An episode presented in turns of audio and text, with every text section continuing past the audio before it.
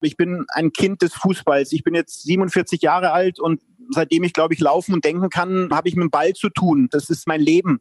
Und ich war schon auch teilweise schockiert, wie dann über den Fußball gesprochen wurde, wie abgerechnet wurde. Das war schon, was mich echt getroffen hat. Das muss ich fairerweise sagen, dass dann doch eben so viel Müll drauf abgeladen wurde, der Fußball als Gesicht des, des Bösen so ein Stück weit dargestellt wurde. Es wurde sehr viel davon gesprochen.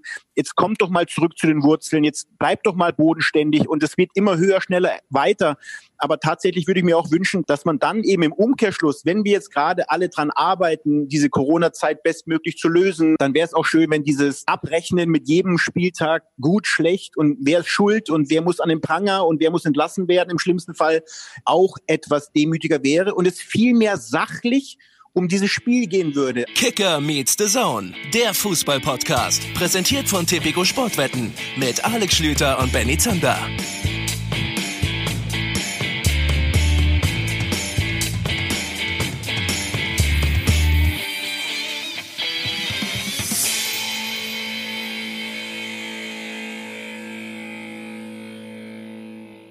Wir sind wieder zurück. Das Wochenende ist durch. Ihr habt gefeiert oder sonst was gemacht und jetzt zum Runterkommen gibt's die neue Folge Kicker Meets Saison mit mir Benny Zander. Ich freue mich, dass ihr wieder mit dabei seid, auch an diesem Montag oder wann auch immer ihr uns hört. Und am anderen Ende der Leitung, da muss man jetzt einmal durch die Leitung so durchschwimmen und dann landet man irgendwo in München bei Alex Schlüter. Ja, das ist schon aufregend, oder? Da habt ihr die erste richtig abenteuerliche Reise hinter euch gebracht. Schön, dass ihr bei mir angekommen seid. Ich freue mich sehr. Wobei, sind wir ganz ehrlich, wir wollen euch da jetzt auch keine Lügen erzählen. Was haben wir erlebt aus dieser Bundesliga-Saison bislang? Hoffenheim ist Tabellenführer, Augsburg direkt dahinter, die einzigen beiden Teams, die noch verlustpunktfrei sind. Alles eigentlich so, wie man es erwartet hat. Gibt es irgendwas Spannendes zu berichten, Benny Zander? Aus meinem Leben auf jeden Fall nicht. Nein, die Wahrheit ist natürlich, dass es eine ganze Menge Spektakuläres gegeben hat. Was die Ergebnisse angeht, die Bayern können Fußballspiele verlieren. Dortmund sagt sich, dann können wir das auch. Und äh, dann gibt's auch die ersten Trainerentlassungen. Hast du zufällig auf dem Schirm, wann es in der vergangenen Saison die ersten gab? Definitiv nicht nach dem zweiten Spieltag. Nein, habe ich nicht. Jetzt lässt du mich doof dastehen vor den Hörern. Das war dein Auf jeden Recherchebereich. Fall, ja, das ist überhaupt nicht wahr. Eine E-Mail das geschrieben, das bitte ist folgende Sachen Alexander Schlüter. raussuchen. Leute, ihr erlebt gerade Alexander Schlüter in Reinkultur. Er schiebt mir jetzt einfach hier so Infos zu, weil er zu faul ist, die selber zu recherchieren und behauptet dann eiskalt in diesem Podcast auch noch, dass es meine Aufgabe gewesen Ich wäre. mache Themen auf. Ja, ja, und ja, du du, Themen- genau. ich, ich Ja. schieb das Ding an und du musst den Ball über die Linie drücken, aber Ja, kriegst ja, es nicht ja. hin. Mach du mal die Sandro Wagner auf. ist entlassen. Äh, ganz frisch. Sandro Wagner gerade- vor allem, genau. Entschuldigung, Sandro Wagner wird The Zone-Experte. Das sollte die Info sein, die ihr wissen solltet. Und David Wagner, sein Vater, glaube ich, müsste Benny jetzt nachrecherchieren, der ist nicht mehr Schalke-Trainer. Und dann ist Achim Bayer-Lotzer jetzt auch nicht mehr Mainz-Trainer. Was ist das für eine verrückte Fußballwelt? Ja, über die ganze Geschichte in Mainz werden wir nachher noch sprechen mit dem Mainz-Reporter vom Kicker, mit Michael Ebert. Wir werden uns in aller Ausführlichkeit mit dem Sportdirektor von Borussia Mönchengladbach gleich unterhalten, mit Max Eber, da freuen wir uns, also Eber und Ebert heute, keine Verwechslung wie mit Sandro und David bitte. Wir fangen aber, würde ich vorschlagen, mal mit diesem Schalke-Thema an. Oder? Wenn wir schon dabei sind. Ja. Also David Wagner ist nicht mehr Trainer vom FC Schalke 04. Schalke hat vorgelegt und Mainz dann heute nachgezogen. Also gestern, wir zeichnen Montag auf, am Sonntag war es schon klar, dass David Wagner kein Trainer mehr bei Königsblau ist, nachdem seine Mannschaft gegen den SV Werder Bremen im Samstagabendspiel nicht über ein 1 zu 3 hinausgekommen ist. Und das ist dann am Ende, so kurios das klingt, so früh in der Saison, wir haben ja letzte Woche drüber gesprochen, wenig überraschend, dass er jetzt nicht mehr Trainer ist. Ne? Es, ist es ist weird, aber es ist so. Aber wie genau meinst du das? Also, dass es wenig überraschend ist. Ich finde es weiterhin, also offensichtlich hat das ja äh, gestimmt, was wir da in der vergangenen Woche auch gelesen hatten, dass der ein Ultimatum bekommen hat und du musst gegen äh, Bremen gewinnen, sonst bist du weg.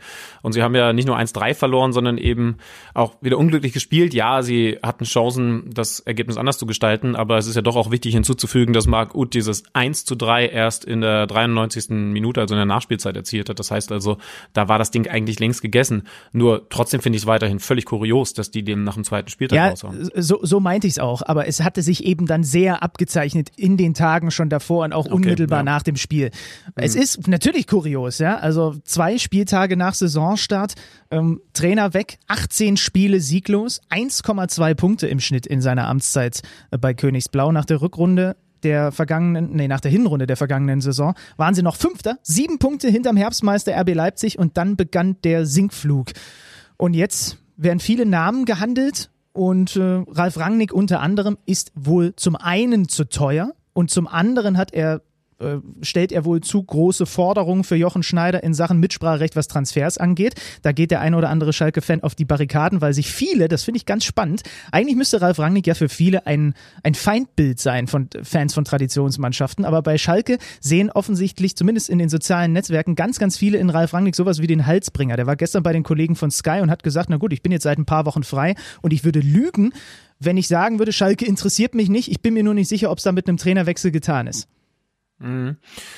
Also der hat seine Ambitionen, das finde ich an sich auch gut, aber also Fakt ist ja nun mal, dass der FC Schalke 04 im Moment kein ganz dickes Portemonnaie hat und das bedeutet einmal, dass du dir keine ganz großen Spieler leisten kannst, hat man ja auch jetzt gesehen und auf der anderen Seite eben auch, dass du die Trainerposition nicht dick besetzen kannst. Also es wäre doch auch ein völlig falsches Zeichen, übrigens vor allen Dingen in Richtung Mannschaft, wenn du einen Ralf Rangnick verpflichtest, der ganz sicher nicht für 2,50 Mark äh, die, den Trainerjob übernimmst. Vielleicht muss der FC Schalke 04, so hart das dann ist, dieses Ding zu 100 Prozent durchziehen und dann auf eine kleine, auf eine interne, auf eine Nachwuchstrainerlösung setzen, weil alles andere weiter über den Verhältnissen wäre.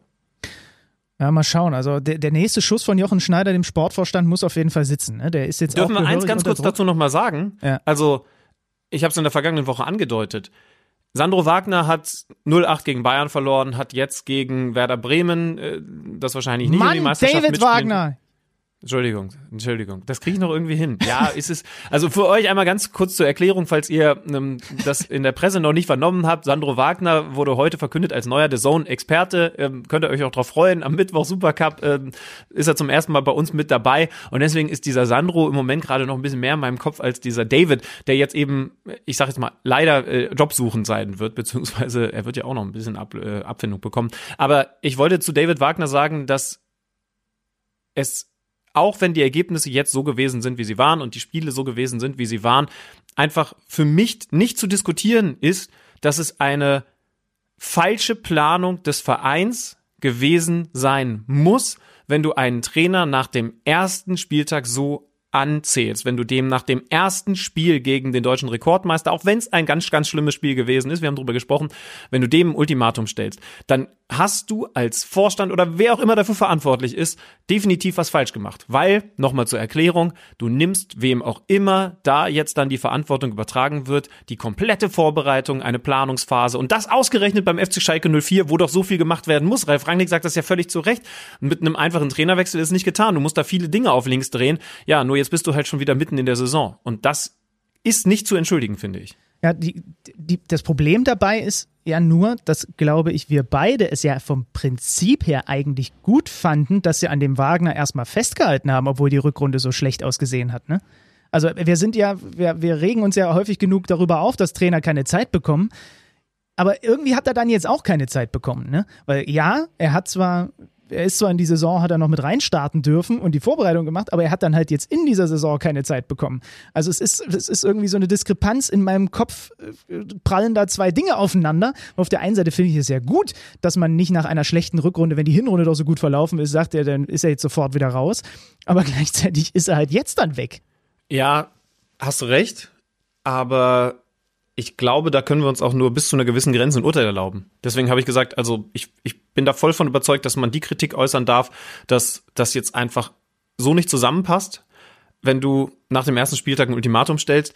Aber was wir jetzt nicht wissen, ist, wie sehr stand die Mannschaft hinter diesem Trainer. Also das sind Dinge, die kannst du in der Sommerpause, so kurz sie dann noch gewesen ist, ja herausfinden. Wie, wie viel Unterstützung hat er da gehabt? Hat er die Mannschaft, hat er die Kabine vielleicht schon verloren gehabt? Also das musst du ja als Verantwortlicher, als Entscheidungsträger dann doch irgendwie recherchieren. Und offensichtlich also nee, wissen wir nicht. Also ob so war oder ob es nicht so war, weil ganz ehrlich, wenn die Mannschaft eigentlich noch voll zu ihm gestanden hat, hinter ihm gestanden hat oder sich vor ihn stellen würde, egal welches Bild ihr jetzt gerne hättet, dann Oder weiß ich nicht mal, ob das jetzt die richtige Entscheidung gewesen ist, denn das passt ja dann zu dem, was wir gesagt haben. Eine große Lösung wird es beim FC Schalke 04 alleine aus finanziellen Gründen auf keinen Fall geben. Das heißt also, wer macht denn diesen Job jetzt definitiv besser? Weißt du nicht, keine Ahnung. Und dann muss man vielleicht auch beim FC Schalke 04 in der Realität ankommen, dass egal wer da auf dem Trainerstuhl sitzt, die Ansprüche aktuell so sind, dass du gegen Bayern München ordentlich auf den Sack bekommst und dass du ein Spiel gegen Werder Bremen nicht verlieren solltest, aber verlieren kannst. Und Insofern, also können wir das nur bis, bis zu einer gewissen Grenze beurteilen. Aber ich glaube, was ganz wichtig ist, dass die Schalke-Fans sich in eine andere Richtung orientieren. Und zwar jetzt nicht darauf spekulieren, dass es die ganz große Ralf Rangnick-Lösung gibt, sondern dass man eben jetzt schaut, okay, diese Saison müssen wir in der Liga bleiben und müssen wieder zu unserem ehrlichen Fußball finden. Und wenn wir da den passenden Trainer finden, einen, der Stallgeruch hat und, und, und, und was dann eben auch immer entscheidend dafür sein mag, dass da wieder eine Identifikation da ist, dann ist das das Allerwichtigste, was in dieser Saison für Schalke passieren kann. Und die größte Identifikationsfigur steht noch nicht mal als Interimslösung zur Verfügung mit Norbert Elgert. Der hat schon gesagt, keinen Bock. Ja. Den haben wir ja letzte Saison auch bei uns im Podcast gehabt.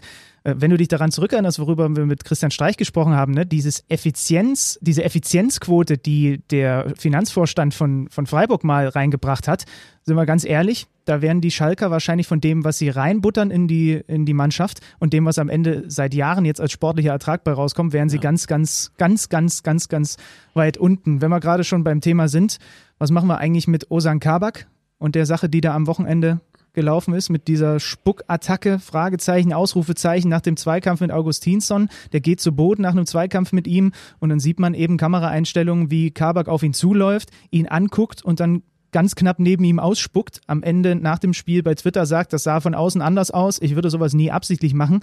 Der DFB-Kontrollausschuss ermittelt jetzt, ich bin mal ganz ehrlich, es sieht für mich mehr nach Absicht als nicht nach Absicht aus. Ja, also war so ein bisschen das letzte Mal, dass sich David Wagner vor einen der Spieler vor die Mannschaft gestellt hat, ne, weil er ja auch gesagt hat, dass er sich das so nicht vorstellen kann. Ähm, das gab es jetzt von mehreren Leuten, dass sie sagen, ich kenne den Kabak, der würde sowas nicht tun, aber die Bilder, die sprechen eigentlich schon sehr. Er guckt ihn genau dafür. an. Er guckt ihn ja. ganz genau an in dem Moment, wo er da ausspuckt. Ich komme jetzt mit einer ganz komischen Aussage oder einer Frage zu dir rüber. Kannst du dir vorstellen, weil das ist deswegen komisch, weil ihr müsst euch jetzt alle einen Spuckprozess irgendwie für euch selber mal darstellen und konstruieren.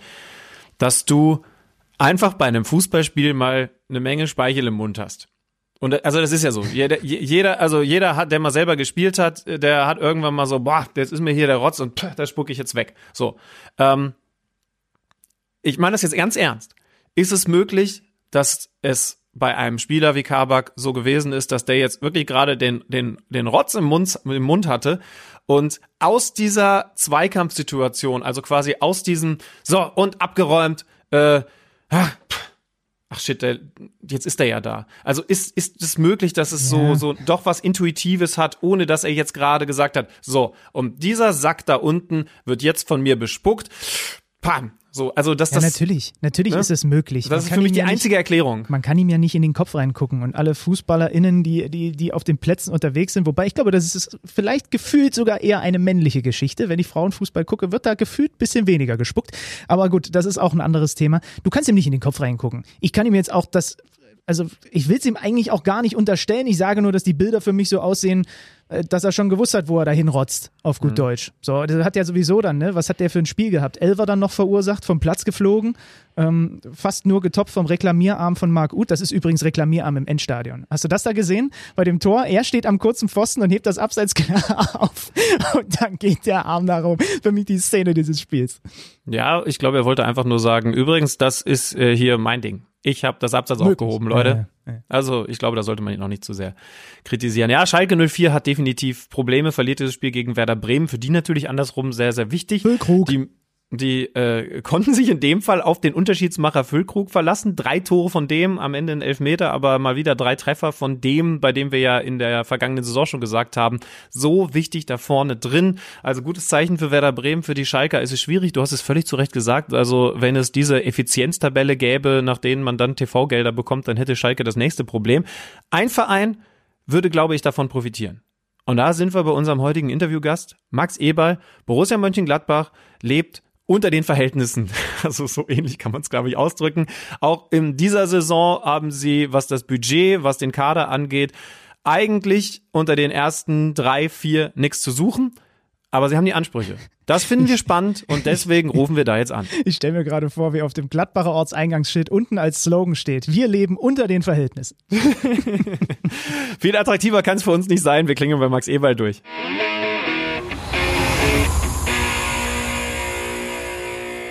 Da ist er auch schon bei uns, der Sportdirektor von Borussia Mönchengladbach. Wir freuen uns sehr, dass er sich die Zeit für uns nimmt in diesem so stressigen Bundesliga-Alltag. Max Eber, schönen guten Tag. Hallo, guten Tag und sehr, sehr gerne. Sie starten gemeinsam mit uns heute quasi in die neue Fußballwoche. Das ist per se erstmal schon mal ambitioniert, das mit uns zu tun. Wie sieht denn Ihre Routine an einem Montagvormittag nach einem Spieltagswochenende normalerweise aus, wenn Sie nie mit uns rumschlagen müssen? Was sind so die ersten To-Dos im Büro? Ersten To-Dos im Büro sind ähm, eigentlich äh, erstmal das Wochenende nachzubesprechen. Also mein Geschäftsführerkollege und ich haben ja äh, ein Büro, also inzwischen getrennt von der Assistenz. Und natürlich sind dann erstmal die ersten Gespräche, was ist am Wochenende passiert, äh, wie war unser Spiel, ähm, gab es Verletzte, gab es Besonderheiten. Also das sind eigentlich so die ersten, die ersten Themen, die man Montagmorgen hat, weil am, am Sonntag hast du eigentlich mit dem Trainer schon gesprochen, mit der Mannschaft schon gesprochen. Also deswegen, das ist im Grunde schon abgearbeitet in der Regel, wenn Samstag Spieltag war. Und ähm, Montag geht es einfach darum, so ein bisschen Revue passieren zu lassen, was passiert ist und den Ausblick auf die Woche. Klammer auf, bald kommen ja auch Champions League Reisen, also dann bereitet man eigentlich schon wieder die Champions League Reisen vor. Wir haben gerade im Vorgespräch schon rausgefunden, dass der Arbeitstag von Max Eber minimal früher beginnt als der von Benny Zander und Alex Schlüter.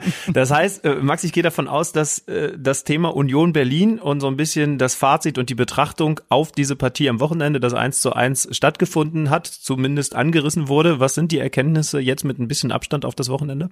Ja, das ist, das ist echt, äh, Union, muss man fairerweise sagen, fast fehlerlos gespielt hat. Und das ist so ein bisschen auch eine Erfahrung, die man gemacht hat. Wenn ein Gegner es wirklich fehlerfrei spielt, dann ist es wirklich extrem schwer, in der Bundesliga einen Gegner ähm, auch zu bespielen. Andersrum kann man sagen, wir haben es eben nicht so geschafft, in unserem Tempo und unserer Dynamik eben den Gegner mehr in, in Unordnung, in Wallung zu bringen, wie wir es normal können. Ähm, deswegen haben wir jetzt auch in Anführungsstrichen nur einen Punkt geholt. Wir haben aber einen Punkt geholt, wir haben das erste Tor geschossen. Man, man hat immer so das Gefühl, man möchte in diese Bundesliga-Saison starten und da zählt so jedes Tor, jeder Punkt ist so ein Schritt in die richtige Richtung. Natürlich verstehe ich jeden, der gesagt hat, wir hätten gerne Union geschlagen. Ja, das hätten wir auch gerne. Wir waren 1-0 vorne und hätten es eigentlich dreckig über die Zeit bringen können. Und dann ähm, die Bogenlampe hat dazu geführt, dass muss man fairerweise sagen, Union sich verdient, verdientermaßen den Punkt mitgenommen hat. Und ähm, aber es zeigt halt, dass wir noch einiges zu tun haben. Obwohl wir eine, eine sehr, sehr gute Mannschaft haben, obwohl wir eine sehr gute Ausgangslage haben, ähm, geht es eben nicht mit Labern und mit, mit Reden, sondern mit tatsächlich Arbeiten auf dem Platz. Und das ist so ein bisschen die Quintessenz von dem Spiel am Wochenende. Ich finde es ja doch ziemlich spannend. Sie haben selber gerade gesagt, nach so kurzer Zeit dann die Reaktionen auch schon von außen auf den Gladbacher Saisonstart zu lesen. Ich meine, wir beide hier im Podcast haben auch gesagt, wir erwarten einiges von der Borussia in dieser, in dieser Spielzeit. Ähm, ich habe so das Gefühl, jetzt überwiegt gerade so eine kleine Spur Verunsicherung beim einen oder anderen Journalistenkollegen, ob die Borussia im Vorfeld vielleicht ein bisschen zu stark eingeschätzt wurde. Wie konkret spürt man eigentlich im Verein, dass sich da was verändert hat in der Erwartungshaltung im Vergleich äh, zum Vorjahr? Hm, das habe ich ja gesagt. Das wird die größte, größte Herausforderung für uns sein. Ähm, wir sind ja, glaube ich, in den letzten zehn Jahren sehr, sehr viele Schritte gegangen und große Schritte gegangen. Jetzt werden die Schritte kleiner, weil die Luft auch immer dünner wird. Und natürlich ist jetzt dieser Schritt, der, der mit neuen Erwartungshaltung um uns herum, aufgrund der Ausgangslage, aufgrund des Kaders, aufgrund des sportlichen Erfolges, den wir letzte Saison verdientermaßen erreicht haben, ist das eben das große Thema. Mit dem müssen wir umgehen, mit dem wollen wir auch umgehen. Das sind aber ganz neue Erfahrungen, die wir haben. Und ähm, klar, ich weiß noch, dass sehr viele Menschen ähm, vor sechs Monaten ganz viel Demut proklamiert haben, ganz viel, ja, es kommt auf andere Dinge drauf an. Ähm, aber leider habe ich befürchtet, dass äh, was vor sechs Monaten gewesen ist, relativ schnell wieder ad acta gelegt wird und die große Polemik und die große Abrechnung eines jeden Wochenendes dann doch wieder sehr, sehr schnell und sehr, sehr klar äh, und, und schonungslos kommen wird. Davon lassen wir uns aber jetzt nicht großartig beeindrucken. Wir wissen, was wir können. Wir wissen auch, was wir noch nicht gut gemacht haben in der Saison das, was uns die ganze Vorbereitung so ein bisschen begleitet hat, war eben leider, dass wir mit vielen Verletzungen zu tun hatten. Ähm, wenn eben ein Dennis Zakaria, ein Breel, ein, ein Markus, ähm, ein Alsemplea, ein Laszlo Benesch, das sind schon fünf wichtige Spieler für uns, dann in der Vorbereitung nicht zur Verfügung stehen. Jetzt kommen sie langsam erst in Tritt, aber haben eben die komplette sechswöchige Vorbereitung nie, nicht mitmachen können. Dann fehlt da noch ein bisschen was und genau das ist das, was am Samstag eben auch gefehlt hat. Ähm, diese, dieses Moment, diese Frische, diese Qualität, die wir haben und wir brauchen einfach alle Qualität, die wir, äh, die wir in unserem Kader haben, um in jedem einzelnen Bundesligaspiel Paroli bieten zu können. Dementsprechend lasse ich mich A von der Polemik überhaupt nicht anstecken, B neue Herausforderungen, nämlich mit dieser Erwartungshaltung umzugehen, was diese Polemik dann als Folge hat. Und drittens, dass wir eben ähm, schauen müssen, dass wir so schnell es geht, mit aller Sorgfalt unseren Kader gesund und leistungsfähig ähm, im Training und auf dem, auf dem Spielplatz haben. Aber ärgert Sie es schon ein bisschen, dass man dann in dieser Corona-Anfangszeit viele Artikel, Kommentare gelesen hat, der Fußball muss sich hinterfragen ähm, und jetzt gleichzeitig auch, da müssen wir uns vielleicht auch ein bisschen an die eigene Nase fassen, äh, wir selber auch wieder schnell in unseren Urteilen sind, also man doch schnell wieder in dieser Alltagsbetrachtung ist und in diesem, okay, Ergebnis getrieben, was passiert bei welchem Club. Also wünschen Sie sich auf der anderen Seite vielleicht auch, wenn wir als Journalisten immer fordern vom Fußball, wie auch immer man den definiert, dass er sich ein wenig äh, hinterfragt, dass das vielleicht andersrum auch mal passiert? Ich sage halt immer, wir sitzen alle im gleichen Boot und ich verstehe, jeder muss seinen Job machen. Ich als Sportdirektor, der Spieler auf dem Platz, die Assistenz am Telefon, ähm, die Rezeptionisten unten beim Empfang und genauso Journalisten, sowohl im Fernsehen als auch schreibend, als auch podcasttechnisch. Ja, ich wünsche mir, dass, dass wir alle. Also das war für mich, diese Corona-Zeit war schon belastend, äh, unabhängig von dieser Pandemie geschehen, macht natürlich jeder Sorgen um seine Gesundheit, auch die Gesundheit seiner Familie, Freunde. Ähm, das war die eine Belastung. Ähm, die andere Belastung, die ich schon gespürt habe, ich bin ein Kind des Fußballs. Ich bin jetzt 47 Jahre alt und äh, seitdem ich, glaube ich, laufen und denken kann, ähm, habe ich mit dem Ball zu tun. Ähm, und es ist, es ist mein Leben. Und ähm, ich war schon auch teilweise schockiert, wie dann über den Fußball gesprochen wurde, wie abgerechnet wurde, wo ich das Gefühl hatte, jetzt haben alle drauf gewartet, endlich mal diesem Fußball, und jetzt gehe ich bewusst auf das Wort, dieser Geldmaschine, aber mal richtig die Stirn zu bieten. Und, und wir, die im Fußball tätig sind, natürlich verdienen wir gutes Geld und natürlich sind wir in einer sehr, sehr exponierten und, und äh, super Situationen, was, was für Möglichkeiten wir haben, wie wir verdienen können. Aber tatsächlich geht es uns um dieses Spiel. Es geht uns darum, dieses Wochenende positiv zu gestalten, den Gegner zu schlagen, fußballerisch zu schlagen, nicht mit Händen und Füßen, ähm, auf dem Platz zu schlagen.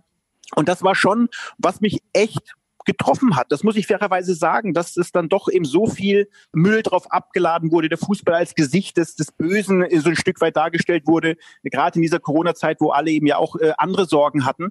Da wurde der Fußball sehr schnell als gemeinsames Feindbild auserkoren von vielen Parteien. Ähm, ja, und da wurde sehr viel von Demut proklamiert. Es wurde sehr viel davon gesprochen, jetzt kommt doch mal zurück zu den Wurzeln, jetzt bleibt doch mal bodenständig und es wird immer höher, schneller, weiter. Ähm, aber tatsächlich würde ich mir auch wünschen, das ist eben schon richtig, dass man dann eben im Umkehrschluss, wenn wir jetzt gerade alle dran arbeiten, diese Corona-Zeit bestmöglich zu lösen, um einfach ein Stück weit auch ein Teil der Gesellschaft zu sein, einen Schritt in eine neue Normalität zurückzufinden. Und, das, und so sehe ich unsere Aufgabe, die wir gerade haben dann wäre es auch schön, wenn dieses, dieses Abrechnen mit jedem Spieltag gut, schlecht und wer ist schuld und wer muss an den Pranger und wer muss entlassen werden im schlimmsten Fall auch etwas demütiger wäre und es viel mehr sachlich um dieses Spiel gehen würde. Also wer tatsächlich spricht sachlich über ein Spiel? Mhm. Meistens ist das Ergebnis positiv, dann ist alles gut oder vieles gut. Ist es negativ, ist vieles schlecht. Und das ist mir dann teilweise auch zu einfach. Kann man das irgendwie beeinflussen? Also ich finde, es sind total richtige, wichtige Worte, aber ich muss mich dann in der Folge fragen, ob man sich damit abfinden muss oder ob da wirklich Hoffnung ist, sagen Sie es mir, dass sich da was ändert. Denn es ist jetzt so schnell wieder zurückgekommen zu genau dem, was wir immer hatten. Ich habe mich in der vergangenen Folge äh, so ein bisschen über die, äh, die, die Hamburg-Dresden-Nummer um, um Kollege Leistner und eben vor allen Dingen den, den Fan, der da ähm, ein bisschen ausgerastet ist, äh, echauffiert. Also ganz ganz vieles, was man auch früher schon erlebt hat und was man früher eigentlich äh, hätte kritisieren müssen, vielleicht auch manchmal getan hat, ist jetzt auch wieder da. Und ich frage mich, müssen wir dann umso mehr erkennen, naja, das sind die Mechanismen, die kriegst du nicht weg. Oder ist doch mhm. irgendwie eine Hoffnung da, dass nach dieser Zeit, also Corona ist nicht abgeschlossen, aber nach dieser ganzen schlimmen, doofen Phase, dass da doch auch Sachen und Erkenntnisse da sind, die einen vielleicht dann anstoßen können, da ein bisschen was zu ändern? Ich finde sehr wohl, dass diese, diese extrem komplizierte, schwierige, sorgenvolle Zeit zum, zum, zum Denken anstoßen soll. Und am liebsten eben nicht nur über einen Horizont von zwei, drei, vier Wochen oder zwei, drei Monaten, sondern wirklich ähm, über einen längeren Zeitraum. Ich glaube, dass, dass wir in unserer Gesellschaft viele Probleme haben. Ich glaube, dass diese Corona-Zeit im ersten Step sehr viel Solidarität ähm, erzeugt hat, äh, dass jeder gesagt hat, wir sitzen ja doch alle irgendwie im gleichen Boot Aber sobald es darum ging, wer kann wie wieder seine Firma, seine Freunde, seinem Job nachgehen, da war dann doch auf einmal wieder sehr, sehr viel Ellenbogen unterwegs. Und äh, wenn einer was durfte, dann hat der andere sofort gefragt, warum darf der das und warum darf ich das nicht? Ich verstehe, dass jeder natürlich auch ähm, über seine Existenz äh, sich Gedanken gemacht hat und Sorgen hatte. Aber ich bin halt immer noch der Meinung, alles, egal was wir tun, das ist jetzt ein sehr plakativer Satz, funktioniert zusammen besser als alleine. Und genau das würde ich mir wünschen. Und ich ganz ehrlich, ich habe die Hoffnung, ich bin der Letzte, der eine Hoffnung aufgibt, auch wenn die Aufgabe noch so kompliziert zu sein scheint. Aber auch da habe ich Hoffnung. Auch da werde ich nicht müde, wo ich es eben sagen kann. Also jetzt bei euch netterweise ähm, oder im, in Zeitungen oder im Fernsehen meine Meinung dazu zu sagen und würde mir wünschen, dass eben der ein, und wenn ich nur einen treffe, der sagt, okay, hey, vielleicht hat der Alte sogar recht, was der da sagt, oder er sagt, ich habe nicht recht und gibt mir ein Argument, warum ich nicht recht habe, oder man kann drüber reden, dann bin ich der Letzte, der damit nicht umgehen möchte aber es wäre dann schön, wenn ich einen treffen würde und dann den nächsten. Ich glaube, das ist für mich eine wichtige Erkenntnis aus dieser Zeit, auch den Leuten wieder diesen Fußball näher zu bringen und, und eben diesen, diesen, diese Wut oder auch vielleicht diese Abneigung, die sich in dieser Corona-Zeit entwickelt hat, ein Stück weit eben auch erklären zu können ähm, und näher zu bringen zu können. Und natürlich gleichzeitig, und da nehme ich uns alle, die im Fußball sind, auch mit ins Boot. Aber wir sollten auch gucken, dass wir eben nicht zu viele Fehltritte haben, was heißt kommunikativ, was heißt eben Instagram-technisch, was heißt eben den Leuten zu zeigen, was für ein Prunk und Protz ähm, da sollten, also das, deswegen sage ich, wir sitzen alle im gleichen Boot, wir sollten es zusammen lösen und da sollte jeder bei sich anfangen und nicht mit dem Finger auf andere zeigen, um da vielleicht den einen oder anderen kleinen Schritt in die richtige Richtung zu gehen. Das ist jetzt ein sehr, keine Ahnung, äh, sehr, sehr großer äh, Satz oder große Sätze, die ich da sage, aber das ist tatsächlich meine Meinung. Und ähm, ich glaube, ähm, so wie wir gerade reden, jeder denkt so ein bisschen drüber nach, aber natürlich ist jeder auch gefangen in seinem einem, in einem Job und die Sätze, die ich gar nicht mag, ja, das ist der Mechanismus des Geschäfts und das muss so sein. Das Einzige, was ich muss, ist irgendwann sterben. Alles andere kann man, kann man doch auch mal überlegen, ob ich es wirklich muss. Und äh, das ist so ein bisschen meine Meinung zu deiner Frage. Ja, vielleicht ist es ja manchmal sogar ganz gut, Benny, dass man sich gegenseitig auch so ein bisschen dran erinnert, ne? Weil äh, du sagst ja richtig, wir haben es auch wahrgenommen, wir haben es in, in all den Folgen während der Corona-Zeit natürlich auch viel thematisiert. Und ich erwische mich ja selber auch dabei, dass ich jetzt, ob jetzt auf Borussia Mönchengladbach oder andere Vereine Vereine schaue und sage, oh, die haben aber nicht viele äh, gute neue Spieler geholt. Obwohl eigentlich auch die Denke sein könnte, schau mal, die, die gucken, dass sie da jetzt auch ein bisschen anders rangehen und äh, eben nicht die Ablösesummen zahlen, um vielleicht wieder dahin zu kommen, wo wir auch Kritik geäußert haben bei Vereinen, die dann, äh, übertrieben gesagt, zwei ja. Wochen nach keine Spiel, keine Spiele, keine Einnahmen schon am Existenzminimum gewesen sind. Ne? Also vielleicht ist es manchmal sogar auch dahingehend. Und wenn es nur das ist, gut drüber zu reden, weil man sich so ein bisschen selber dran erinnern kann. Ja, wir nehmen es auf jeden Fall mal mit auf unsere Agenda. Äh, man muss ja immer, man ist ja tatsächlich manchmal in seinem, in seinem Korsett ein bisschen starrer und äh, Max Eber sagt es vollkommen zu Recht. Äh, Alex hat letzte Folge äh, zu den ganzen Geschehnissen um Toni Leisner auch gesagt, man kann sich immer weiterentwickeln. Das stimmt. Wo wir übrigens gerade beim Thema kommunikativ sind, was ich als sehr angenehm empfinde, deswegen würde ich mit Ihnen da gerne drüber sprechen. In Gladbach wird im Gegensatz zu vielen anderen Standorten in der Bundesliga kein Understatement betrieben. Marco Rose macht klare, selbstbewusste Ansagen, wenn ich zum Beispiel an die Pressekonferenz vor dem Dortmund-Spiel denke. Sie machen genau das Gleiche. Wie läuft denn das eigentlich? Spricht man sich in der sportlichen Führung konkret vor so einer Saison ab, wie man in so einer Hinsicht nach außen auftreten will? Weil das ist mir wirklich in den letzten Wochen immer wieder sehr positiv aufgefallen, was da aus Gladbach kam. Also ich glaube, das ist ein extrem wichtiges Thema im Fußball oder allgemein im Sport äh, geworden ist Kommunikation. Ähm, man erfährt es ja leider bei dem einen oder anderen Verein momentan, dass eben Misskommunikation echt zu Problemen führen kann und das, das sehe ich immer als, als elementaren Punkt ähm, meiner Aufgabe als Sportdirektor, dass man eben mit Kommunikation einen Verein etwas ruhiger in ruhigere Fahrwasser bringen kann oder eben durch vielleicht Misskommunikation es echt unruhig werden kann. Und natürlich gehört eben neben der Kaderplanung für eine neue Saison ähm, das Resümee einer alten Saison. Da gehören dann Transfers dazu, da gehört, wie, wie soll der Kader aussehen. Da betrachtet man die Bundesliga und dann sagt man natürlich für sich, okay, wo stehe ich und wie wollen wir es nach außen, nach außen kommunizieren? Ähm, also deswegen ist das schon ein Punkt, der in der sportlichen Leitung, Trainer und, und Sportdirektor ein, ein wichtiger ist. Was möchte ich nach draußen geben? Was hilft uns äh, in einer, in einer Saison? Ähm, was ist auch realistisch? Also bei allem, was ich gerade bei der ersten Frage gesagt habe, wir können sehr, sehr viel erzählen und wir können auch selbstbewusst auftreten. Tatsächlich müssen wir es dann aber auch leben und auf dem Platz zeigen und äh, mit, mit Verhaltensweisen zeigen, mit Handlungen zeigen. Ähm, und das ist schon ein, ein, ein sehr, sehr wichtiger Punkt, den wir, den wir bei uns im verfolgen. Und ja, da ist ein enger Austausch zwischen Trainer und Sportdirektor elementar wichtig, weil wenn der Sportdirektor nach rechts spricht und der, der Trainer nach links spricht, dann kann es auch eine Strategie sein. Ne? Das kann auch eine Strategie sein. Wenn es keine Strategie ist, dann führt es eben zu Problemen. Und äh, wir wissen ja, wie sehr sensibel ähm, Menschen um uns herum, also Journalie, aber auch die Spieler, auch das Präsidium bei uns natürlich achten, wie reden wir, was sagen wir, ähm, was sagen wir intern, was sagen wir extern. Und ähm, ja, wir mussten in den letzten Jahren immer davon sprechen, dass wir eben, wenn wir da um diesen Reigen Europa gesprochen haben, es eben sehr viele Vereine sind, die darum kämpfen. Jetzt immer noch. Ähm, und ich habe bewusst dieses Bild. Und es war für mich mal auch elementar wichtig, den Leuten ein Bild zu geben, weil ich gerne ein Mensch bin, der in Bildern spricht, mit diesem gallischen Dorf gallisches Dorf, und das sage ich auch mit allem Respekt vor, vor Augsburg und Mainz, die momentan übrigens gerade Tabellenführer sind, fast Augsburg. ähm, aber da sagen wir, da haben wir Schritte nach vorne gemacht und da, da, da sollten wir auch ähm, vor ihnen in der Tabelle stehen.